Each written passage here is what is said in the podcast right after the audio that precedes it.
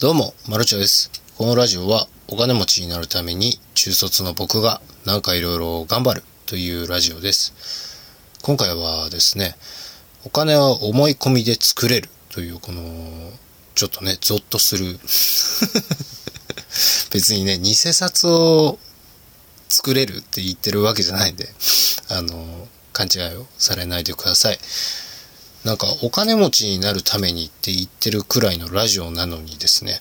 お金の話をしてなかったなって思いまして、まあ僕が知る範囲のお金の歴史をですね、ちょっと喋ろうかなと思って、これをね、なんかね、思い出したんですよ。ちっちゃな頃、あれはお金だったな、みたいな話があるんですけど、まずお金の歴史から、あの、まあいろいろ割愛はします。そもそもお金ってあれだったんですよね。昔は物々交換。お魚とお肉を交換してくれとか、木の実とお肉を交換してくれとか。いや、木の実だったらちょっとそれは10個は欲しいな。じゃあ、木の実10個とお肉1個交換しようよ。というところから始まったらしいんですよね。もう、すべてらしいで言うしかないんですけど、僕はその時代に生きていないので、で、その後にですね、やっぱり腐ってしまうと、もうお魚、お肉食べたくてお魚を取って山をこう、急いでね、駆け上がって登った先の人にですね、お肉をくれってお魚を渡すんですけど、いや、今お魚の気分じゃないしな、ちょっと今回はダメだわって言われて、せっかく苦労して山を登ったのに、お肉を手に入れられなかったっていう感じなんですよ。で、それがね、2、3日、3日、4日経った後に、もう一度そのお魚を使えるかといったら、もう腐ってしまったりとかしてしまう。じゃあ腐るのちょっときついよねって話になって、その金をね、交換するんですよ。じゃあこの金と交換してくれと。この金はどこでも使えるよなんて言って。で、それがですね、だんだん正直金重くねって話になって 持ち歩くのにね、すごく不便だったらしいんですよ。じゃあどうしようかねってなった時に、その、金の引き換え券というものが出てきたんですよね。その金を預けるところ、預け場所がありましてですね、その引き換え券を持っていけば金を引き出せるという、あの、券が作られたらしいんですよね。で、その八百屋さんとかで、お、これで買わしてくれよ、つって、お、なんだこれ、なんだよこれは、つって、いや、あそこに持ってくと金と取り替えられんだよ。お、そうか、じゃあ、それでいいや、なんて始まって、そこからですね、その引換券が紙幣になりましてですね、それが1000円に5000円、1万円だと。だ僕らが持ってる紙幣とか通貨って、100円は100円分の金と交換できる効果で、1000円分は、1000円は、1000円札は1000円、1000円分の金と交換ができるという紙幣だったんですよね。本来は。それがいつの間にか金と交換するということがなくなってしまい、僕らは、1000円っていうもの自体がもう金だと思っているような状態になってしまっている。ここまで大丈夫でしょうか？なるべくわかりやすく説明したつもりなんですが、これが本来のお金の歴史らしいんですよね。もうすべてらしいで申し訳ないんですけど、実際にね、僕が生きて使ってたのであればそうだったんだよって言えるんですけど、実際もで僕は、あの、この平成と令和という時代を生きてるものですから、なかなかね、そういった場面に出くわすことがなくて、書物などで得た知識ですが、大体すごく割愛させていただきましたが、そんなようなものです。で、じゃあこれは何なのかってなると、まあタイトル通りなんですけど、お金は思い込みで作れるんですよね。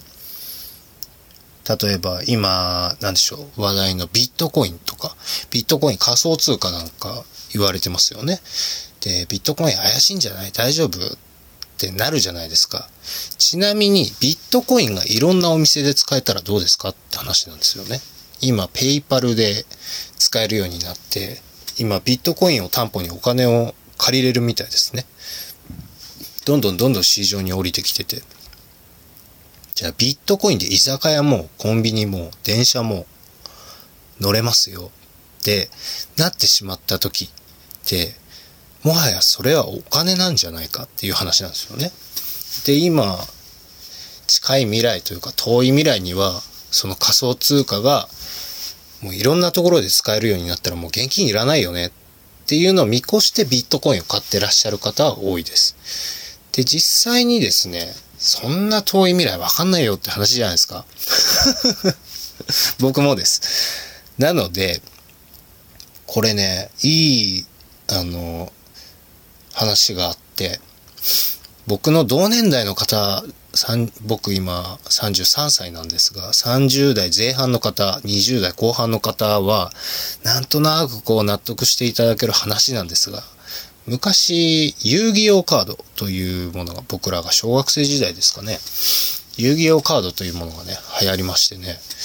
その、いろんなレアカードとトレードするというのが流行ってまして、その時、僕ね、この遊戯王カードって言っときながらも全然ハマってないんですよね、僕自身は。で、どうやら、ブルーアイズというカードが、その当時は一番強いカード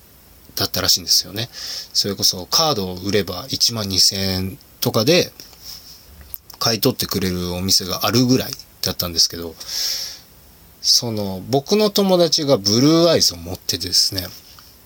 その時の違う友達にブルーアイズとプレイステーションを交換してくれって言って交換したんですよ。本来、それは物々交換ですが、あの時の僕らにとってブルーアイズは1万円相当の現金と同じ価値を持ってたんですよね。これってまさにブルーアイズはもう僕たちにとってはお金だったんですよ。もう何にでも変えられる魔法のカードだったんですよね。ブルーアイズさえあれば欲しいもの何でも交換してもらえる。これはもうまさに1万円札と一緒で。そういうことなんですよね。お金は思い込みで作れる。その交換するものに価値があれば、1万円、2万円、それこそ10万円相当のものと交換ができてしまうっていう引き換え券になるんですよ。これなかなかね、面白くないですか？たまにはね、ちょっと真面目な話をしようかなと。お金のちょっとお話をさせていただきました。もちろんあの書物をしっかり読まれたりとか、僕以外の方がこういうことを喋っているので、もちろんそっちでは深く、もっと深く掘り下げて